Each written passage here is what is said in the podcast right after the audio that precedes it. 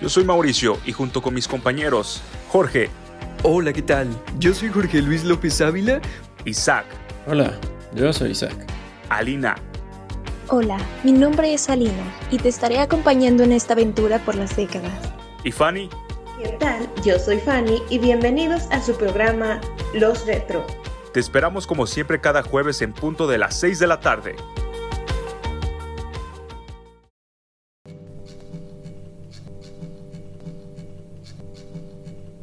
Un recorrido musical por los diferentes contextos históricos de México y del mundo. Un momento para recordar y aprender a través de la música de décadas. Acompáñanos en Lo Retro, tu próximo programa musical favorito.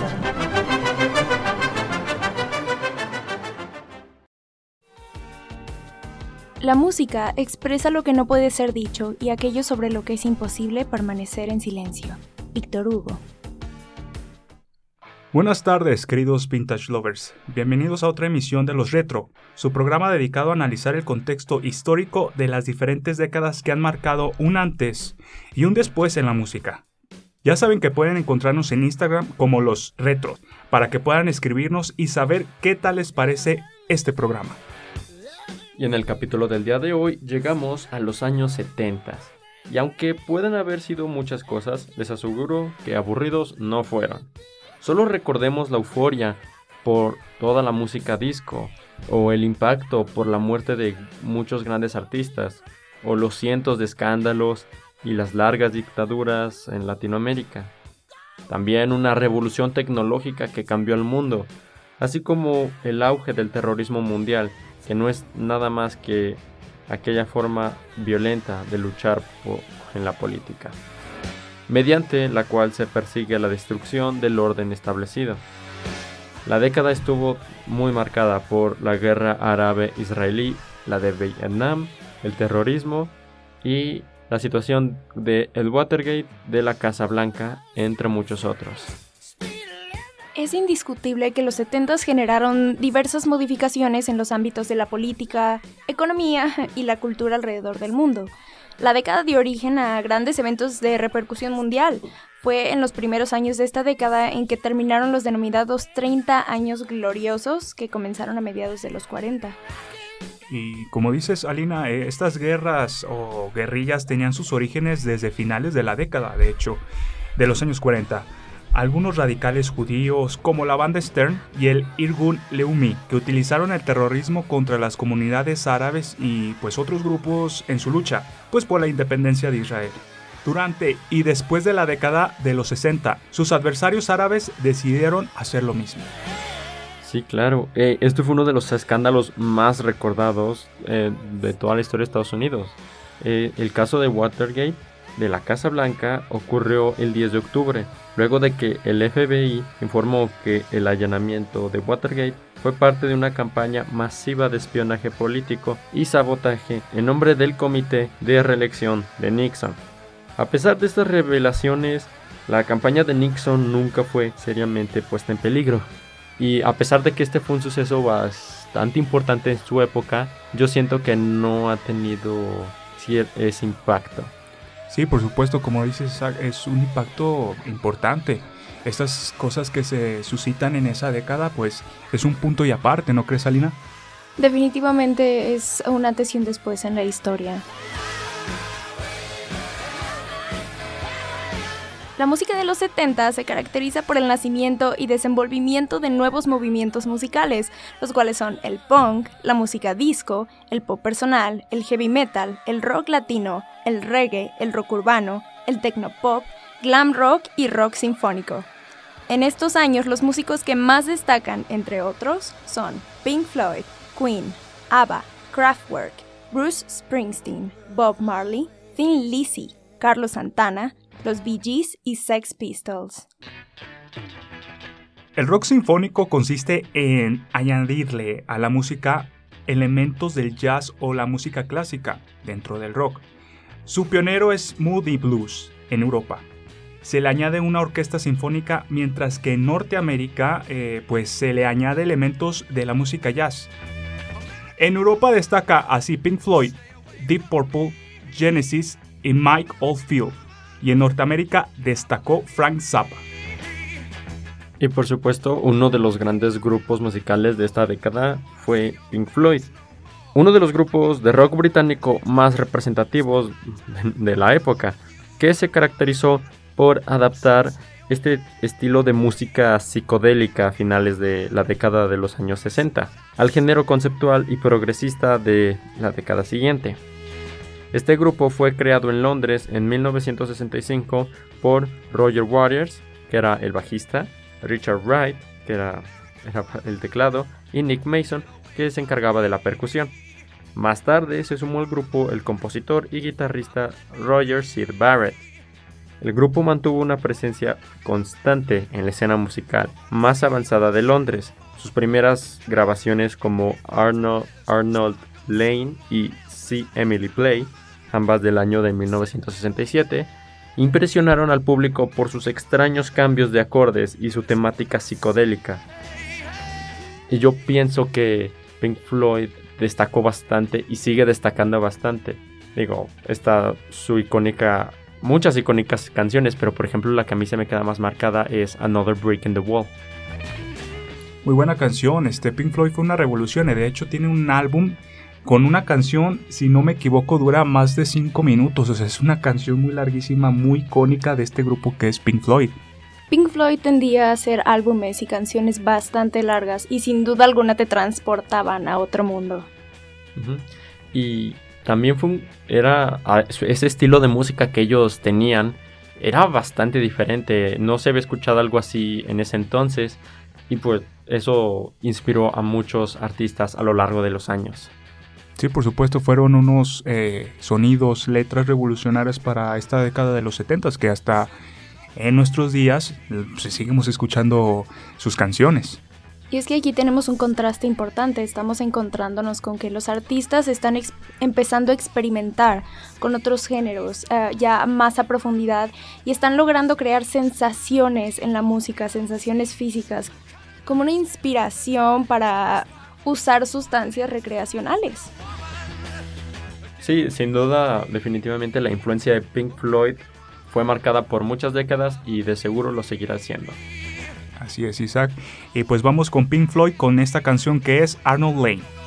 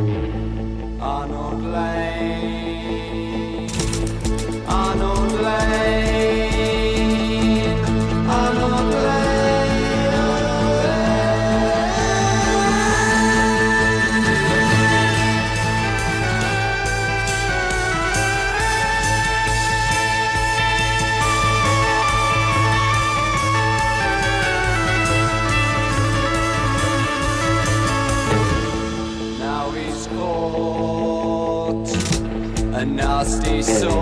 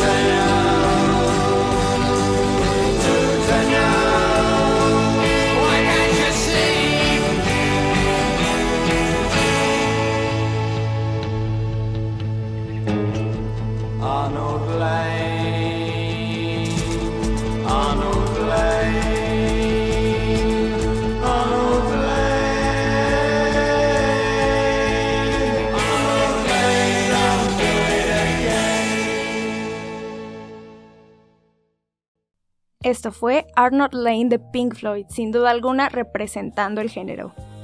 Ahora bien, enfoquémonos en nuestro país, ya que los 70 representaron una época de profundos cambios políticos y sociales que orientaron a nuestro país, México, a una realidad más moderna, dejando atrás muchos de los rasgos que lo caracterizaron como un país de pues retrasos y sin libertades. Sí, por supuesto.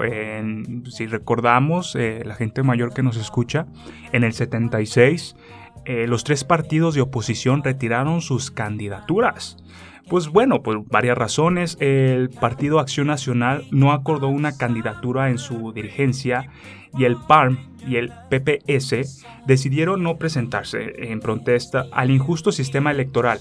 Y bueno, pues el resultado fue que el candidato del PRI, José López Portillo, ganara con, fíjense, el 100% de los votos válidos.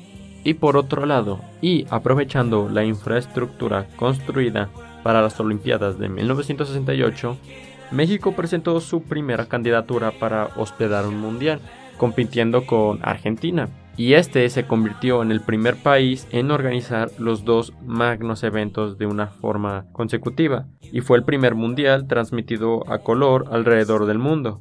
Y también fue el primer mundial en que se utilizó un balón sintético con el diseño clásico que todos conocemos que tiene pues estos hexágonos y pentágonos en vez de un balón de cuero en gajos. Ahora podemos ver aquí en la historia de México que hay un contraste importante entre que estamos avanzando modernamente y estamos empezando a reprimir más al pueblo también. Ahora vamos con uno de los sucesos más infames de la historia moderna en México, que fue la matanza de aproximadamente 120 estudiantes por parte del gobierno mexicano, apoyándose en un grupo de paramilitares infiltrados llamados halcones en un acto total de represión injustificada, por supuesto, y con el único objetivo de demostrar el poder represivo del gobierno federal frente a cualquier movimiento social de crítica y desidiencia. Los sucesos del jueves de Corpus de 1971 llevaron a arresto domiciliario de por vida al entonces presidente Luis Echeverría más de 30 años después. Sí, por supuesto, Alina, mientras eh, estamos eh, fútbol y gajos hexágonos y nuevo tipo de balón, pues estamos aquí en México con este movimiento, con este problema político, socio, cultural y las matanzas siguen y siguen. Además que eh, en el 74, mediante la reforma del artículo cuarto de la Constitución, cuando el Congreso de la Unión, fíjese, aprobó la igualdad jurídica entre el hombre y la mujer, con lo cual se eliminaba todos los incisos y fracciones anteriores que habían maquillado el problema, pues a partir de entonces la ley debía aplicar por igual para hombres y mujeres en todos los niveles. Se crearon instituciones para evitar la discriminación y proteger y difundir los derechos de la mujer en la ciudad y en el campo. Ahora, por un lado, y como mencioné anteriormente, nos estamos yendo con un contraste internacional. México está empezando apenas a luchar por los derechos, a descubrir que no puede vivir, que puede vivir sin restricciones, con libertad, y el gobierno lo está reprimiendo. Y por el otro lado, nos vamos a que internacionalmente ya se estaban luchando por los derechos igualitarios de la mujer y el hombre. Y bueno, ya regresando más a la música, debido a todos estos cambios internacionales que, hubo, fue que surgió Genesis, otro grupo británico de rock que se hizo famoso en 1972 con el disco Foxtrot. Y ellos eran un grupo bastante especial. Sus espectáculos se prodigaron eh, y se hicieron cada vez más, más teatrales, con música más compleja, que era acompañada por la voz de Peter Gabriel que vestía con pieles de animales o se disfrazaba de planta para ilustrar los temas de sus canciones. Y este periodo culminó con la grabación de un denso y conceptual disco doble titulado The Lamb Lies Down on Broadway de 1974. Entonces escuchemos una de las canciones del álbum de The Lamb Lies Down on Broadway de Genesis.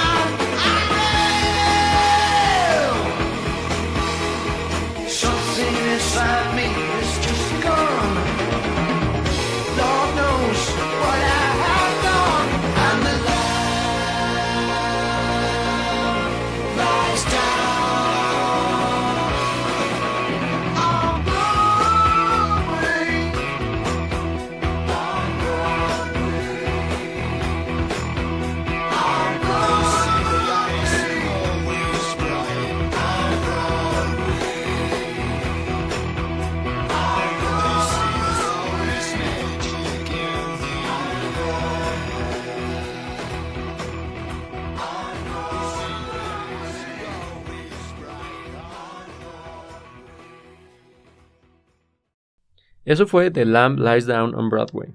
Y ahora pasemos a otro grupo, ABBA. ABBA, por el contrario, fue un grupo pop de origen sueco, que obtuvo gran éxito en el mercado discográfico hacia mediados de la década de los 70 y principios de los 80, inspirados en el pop estadounidense y británico, así como el sentimentalismo italiano y la música comercial alemana, ABBA se caracterizaba por la sencillez de sus canciones, así como por sus armonías vocales. Su primer gran éxito fue Waterloo, lo que les dio la oportunidad de representar a Suecia en el Festival de Eurovisión de 1974. Y en cuanto a estos dos grupos que son muy diferentes, uno es de rock más artístico y otro es un pop vibrante, ¿ustedes cómo se sienten? Yo pienso que estos dos grupos fueron también bastante importantes. Sí, por supuesto, tenemos este contraste de Peter Gabriel eh, con su álbum y ABBA, que es un pop así como después sacó eh, Fernando y todas esas canciones, pues ves el contraste de, todas estas líneas de, música, pero pues eh, había para todos los gustos, ¿no? Si tú quieres un poco más de rock, si eres un poco más popero, pues ahí estaban las dos vertientes en esta década de los 70. Y es que ya hablando del Festival Eurovisión, nos estamos yendo a la extravagancia, entonces definitivamente había mucho de dónde escoger. En este caso, eh, quien no conoce el festival es uno de los festivales suecos más extravagantes que te puedas imaginar. Sí, y pues ABBA yo pienso que fue, fue un grupo perfecto para ir a este lugar. Combinaban bastante bien. Eurovisión y ABBA, la música de ABBA quedan bastante bien. Por supuesto, entonces escuchemos Waterloo de ABBA.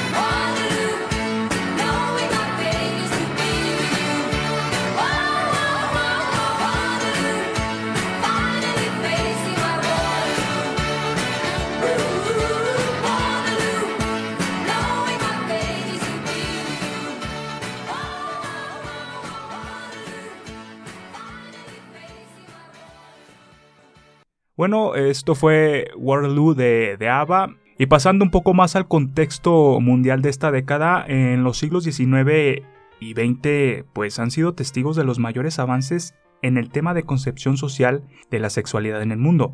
En México, la cultura del cabaret y las rumberas comenzó a abrirse paso durante los años 20 y 40, como una nueva faceta de la mujer ejerciendo su sexualidad en distintos estratos sociales, eh, pues los inicios de la cultura pop contribuyeron a la transformación de los años 60 y 70 en los que los jóvenes comenzaron a demandar protagonismo cultural.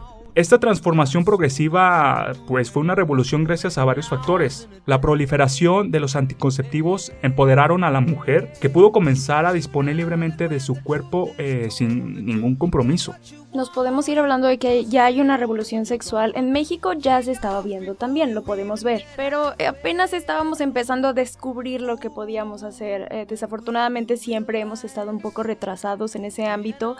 En otros países ya las mujeres se estaban uniendo a congresos estaban empezando a ejercer sus derechos como un ser humano y no solo como un género aparte empezar a vivir su sexualidad más libremente, sin tanto tabú, eh, pues podemos ver que en los 70 empieza Playboy, eh, la industria pornográfica también empieza a dar sus primeras eh, producciones, entonces todos estos cambios de este año fue como la revolución, entonces empezamos paz y amor de, de, este grupo de los hippies, y es una revolución social, como dices tú Alina, a México apenas estamos en pañales, apenas estamos dando estos pequeños pasos de, de darle libertad a la mujer, ¿no es así, Isaac?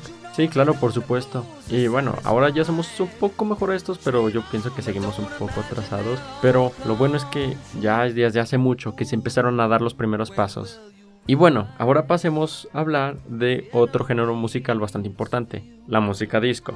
Probablemente la más representativa de la década, la base de esta música era crear ritmos iguales y monótonos, pero que consiguieran destacar y que al final dieron lugar a lo que se convertiría en la música disco. Este destacó a finales de los 70, pero las discotecas ganaron muchos, mucha audiencia. Por ejemplo, Donna Summer, quien fue su mayor exponente. A los 18 años se mudó a Nueva York en busca de una carrera en el mundo del espectáculo y logró un puesto en el musical de Broadway Hair. También comenzó a trabajar en el estudio, colaborando con otros y en varias grabaciones de varios discos. Su primer single se llamó Hostage y llegó a ser un gran éxito en los Países Bajos como Francia y Bélgica. Y tuvo algunos éxitos más en Europa, pero ninguno fue editado en Estados Unidos. En 1975 se creó la canción Love to Love You Baby. Así que escuchen a continuación, esto es Hostage de Donna Summer.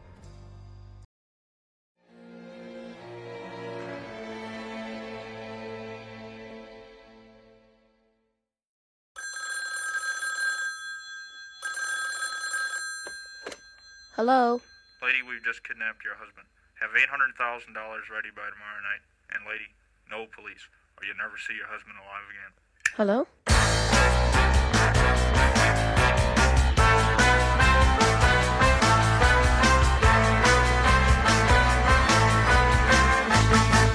I remember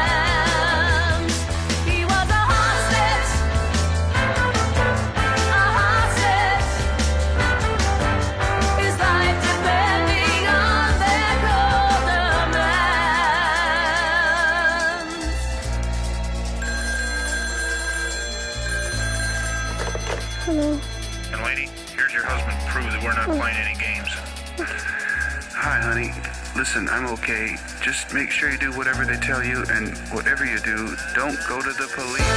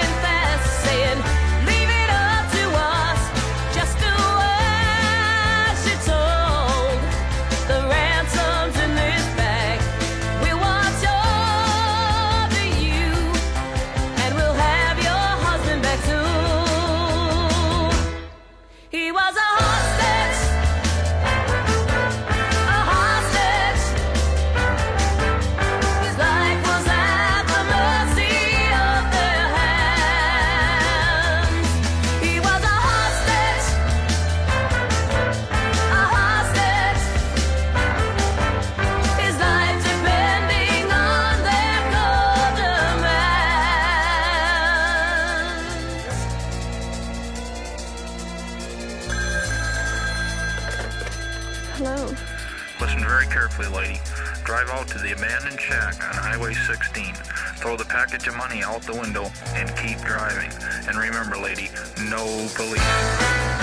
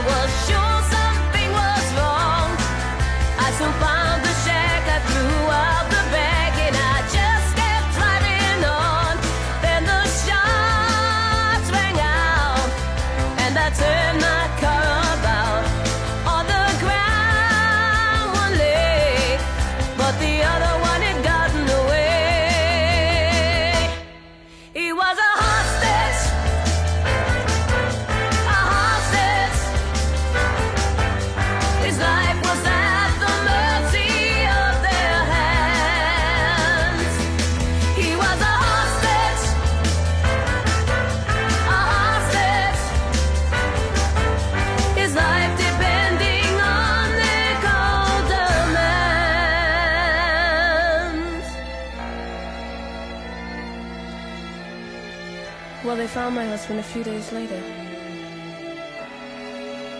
Yes. The funeral's tomorrow.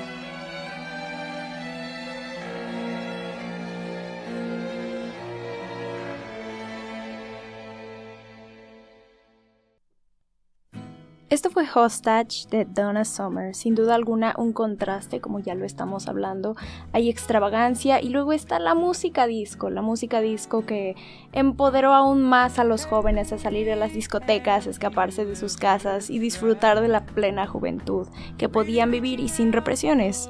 Ahora nos vamos al rock latino, que es la música que cultivan los músicos sudamericanos y que consigue hacer una mezcla entre rock anglosajón y la salsa latina. Sus figuras más representativas son el guitarrista Carlos Santana y la cantante Celia Cruz. Hablando de Celia Cruz, en 1950 Celia Cruz se convirtió en la voz de la orquesta Sonora Matacera y desde entonces fue llamada la Reina Rumba.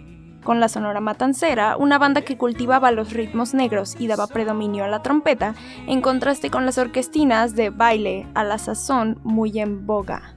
Se trasladó a México en 1959 ante el triunfo de la guerrilla revolucionaria comandada por Fidel Castro, paradójicamente uno de sus más fervientes admiradores, que acto seguido la acusó de deserción.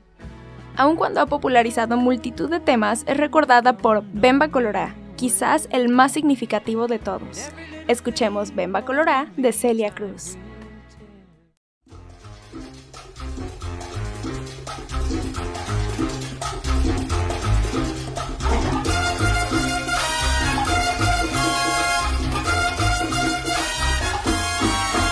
Pa' mí tú no eres nada,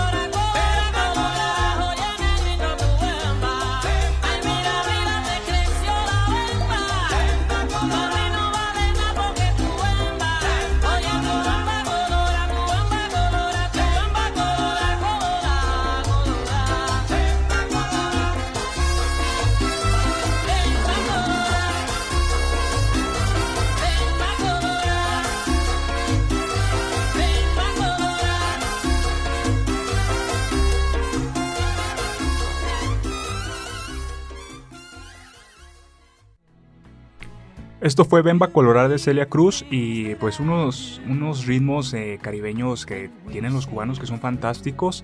Y pues nos vamos un poquito, un polo opuesto, porque vamos con el punk rock. Fue otro de los géneros surgidos en la época y entonces significaba rock basura. La expresión englobó a un conjunto de bandas Sex Pistols, The Clash, The Dam, Johnny Thunders, Heartbreakers, Richard Hell, Flowers of Romance, The Barbarians, Suxy and the Banshees, entre otras, surgidas en Londres. El punk tuvo una rápida difusión visual antes que musical, gracias a sus manifestaciones externas. Y bueno, vamos a escuchar Anarchy of the UK de Sex Pistols.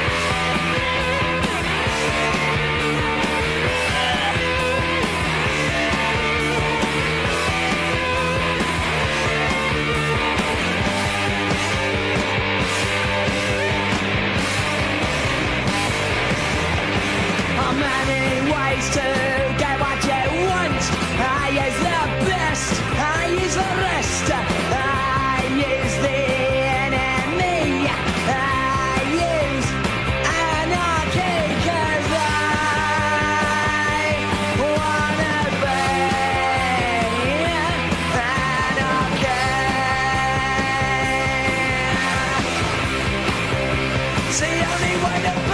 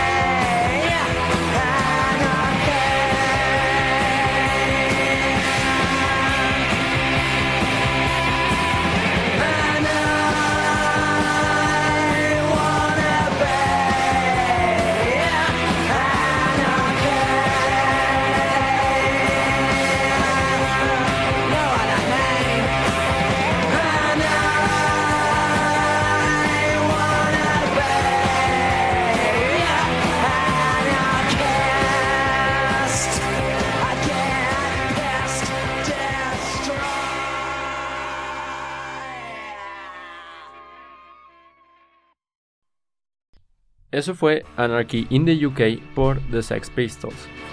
El punk rock fue bastante importante. No pegó tanto en América o en México o en la América Latina, pero fue un éxito en los países británicos, que de hecho fue allá donde originó, que se le refería, sí, rock de basura o rock de garaje.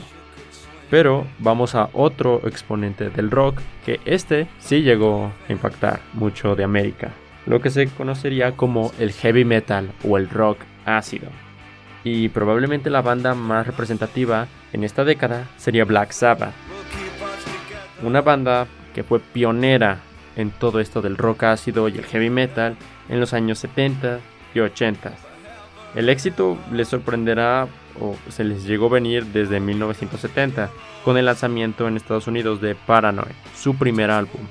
Y sus puestas en escena ensalzan atmósferas misteriosas, muy oscuras, que podrían ser parte de relatos de terror que se conjugan con impresionantes pesadillas tecnológicas y anuncios apocalípticos. Fue hasta 1975 con LP Sabadash cuando logren su consagración mundial, que coincidía curiosamente con la emisión de los conflictos internos de la banda.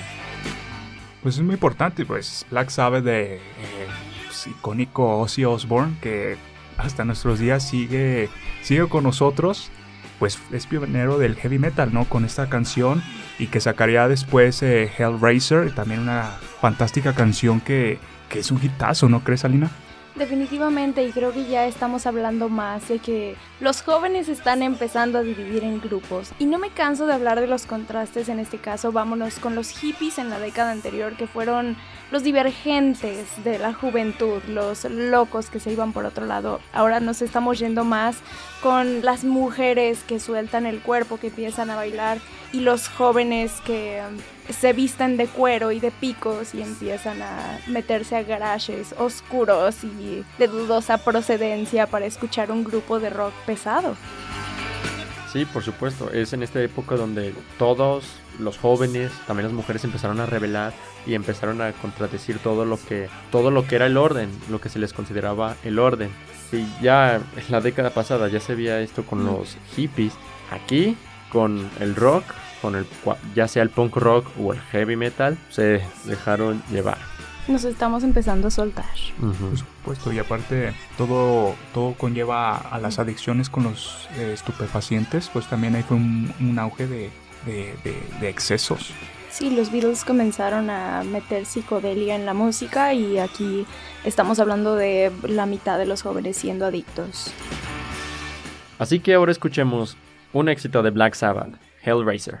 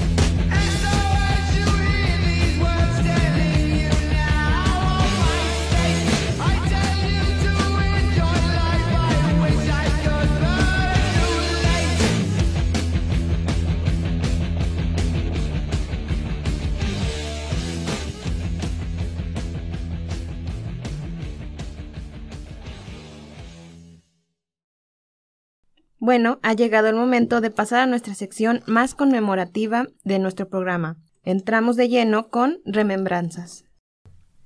Un pasaje por los diferentes hechos que marcaron un hiato en la historia musical. Bienvenidos a Remembranzas. Bueno, como en cada programa les he traído algunos hechos históricos que marcaron esta década, así que escuchemos.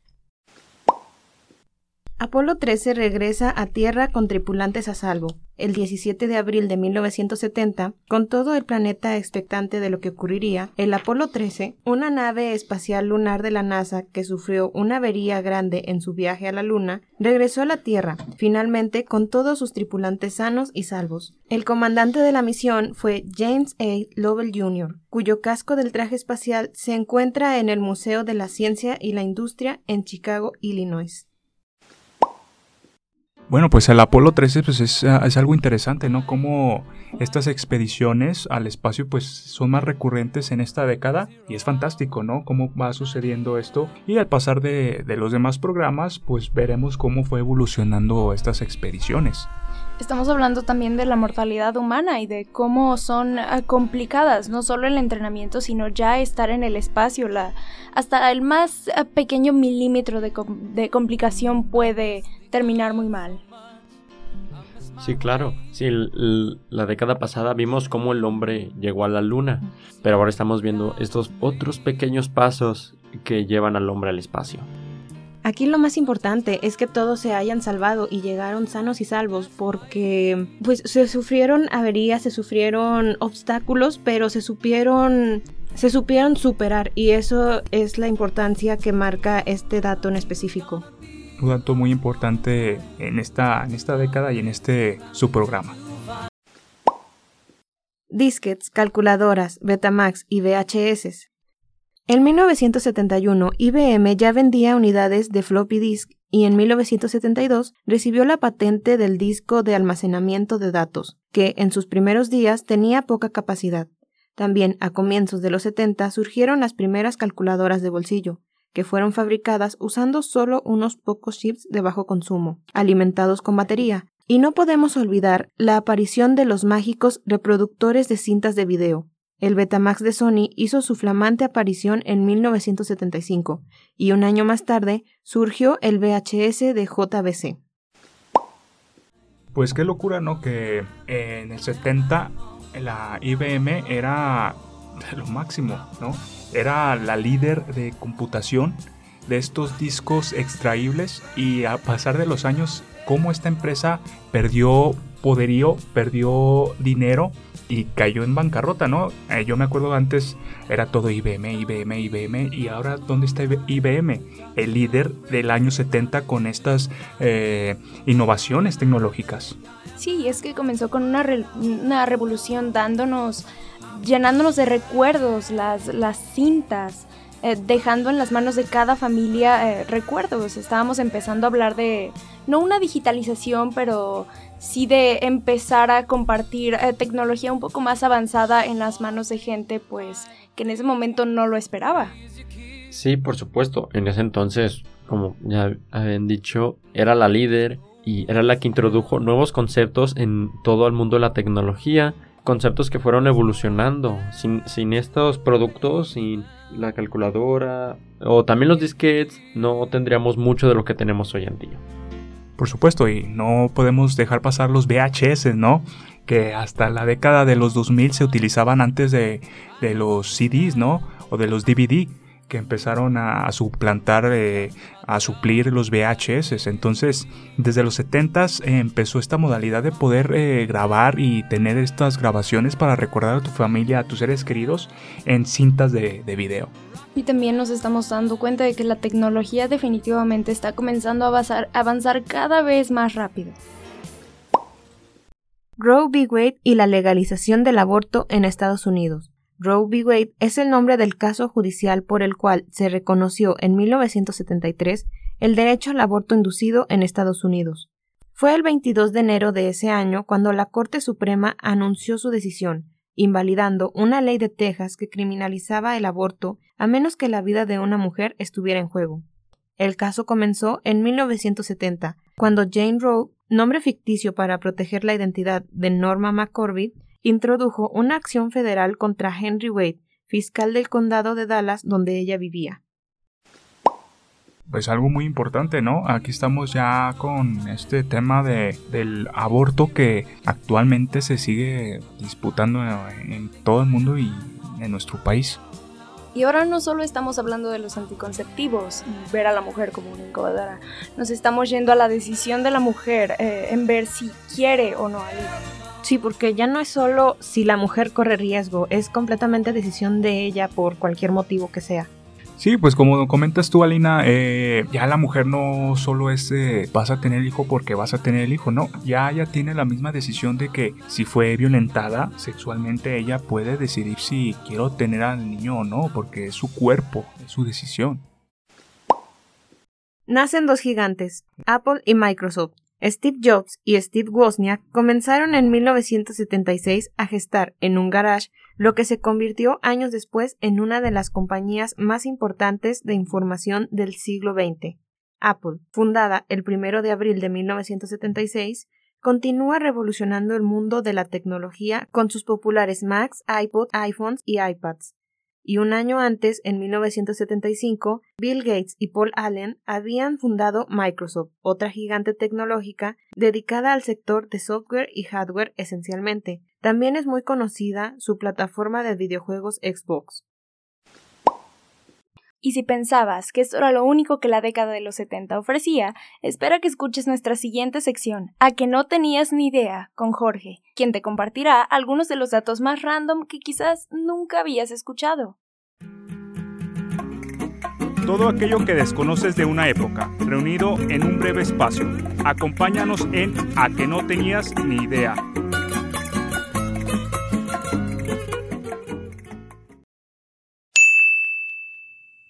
La torre Sears de Chicago, la más alta del mundo. En 1973, la torre Sears de Chicago se encumbró como el edificio más alto del mundo, superando el World Trade Center de New York. La torre, ahora conocida como la Torre Willis, es el segundo edificio más alto de los Estados Unidos de América. Su construcción fue iniciada en el año de 1970, fue realizada por Sears. La torre levanta sus 110 pisos hasta una altura de 1450 pies, lo que equivale a 442 metros. Yellowstone o el mayor suicidio colectivo de la historia. No cometemos un suicidio, perpetramos un acto suicidia revolucionario, protestando por las condiciones de un mundo inhumano. Tras escuchar las palabras del pastor evangélico estadounidense Jim Jones, 918 personas que consumieron una bebida con cianuro murieron el 18 de noviembre de 1978 en Guayana, América del Sur. Fue el mayor suicidio colectivo de la historia. Era la secta El Templo del Pueblo creada en Indiápolis en el año de 1959 por Jones, quien se mudó con sus seguidores a Yellowstone bajo la promesa de un paraíso. El día en que la ciudad de Nueva York quedó a oscuras, Nueva York sufrió un apagón de 25 horas entre el 13 y 14 de julio de 1977, después de que un rayo cayera sobre cables de alta tensión. El apagón fue para muchos una metáfora de la penumbra que vivía la ciudad, un declive económico, el aumento de las tasas de criminalidad y el pánico por una ola de crímenes cometidos por David Berkinoswit, conocido como el hijo de Sam. Cuando se recobró la electricidad, vándalos habían causado más de mil incendios y saqueadores habían robado entre 1.600 tiendas, según información proporcionada por The New York Times.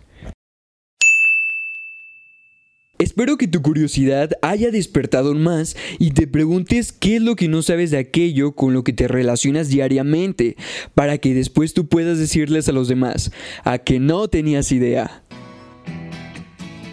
Hablando de la pudredumbre de la época, nos vamos a cómo gente eh, mal de la cabeza, una vez más, esto que ya se había visto antes por supuesto, comienza a lavarle el coco a un grupo de personas y los incita a seguirlo a tal punto en el que se convierte el suicidio el mayor, escuchen, el mayor suicidio colectivo de la historia. Estamos hablando de miles de cuerpos tirados en un campo.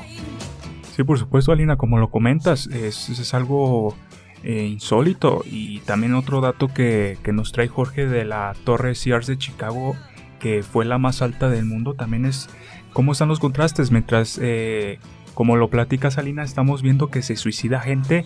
Acá estamos viendo una maravilla de que, wow, es una torre muy alta que nos llama la atención. Sí, y a mí me pareció interesante el dato del apagón de Nueva York, porque además del daño a la infraestructura que causó este rayo, me llama la atención que se considerara como una metáfora a lo que vivía la ciudad, a la caída que vivía la ciudad de Nueva York con criminalidad y pánico. Casi llegamos al final de nuestro programa, pero antes hablemos de la banda del día.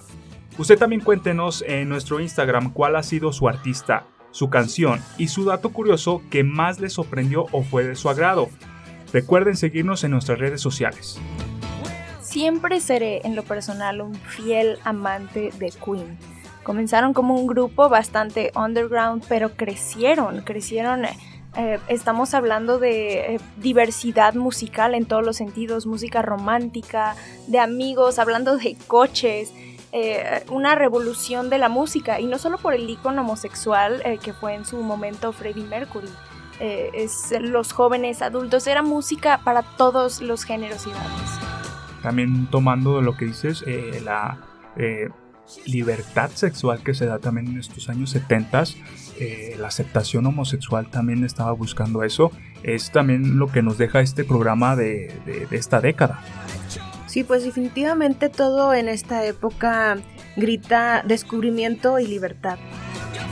Y sí, hablando de eso de descubrimiento y libertad, uno de mis artistas favoritos de todos los tiempos es Elton John, un artista que, que en mi opinión reflejó todo esto de la libertad. También, aparte de Freddie Mercury, Elton John fue un gran icono de, de homosexualidad, eh, toda la comunidad LGBT y lo sigue siendo y sigue sacando canciones. De hecho, recientemente sacó bastantes canciones colaborativas con otros artistas más modernos sin duda alguna una época que nos separó y nos unió de maneras diversas, de maneras fuertes y que nos enseñó lo que es la aceptación y la diversidad en todos los sentidos.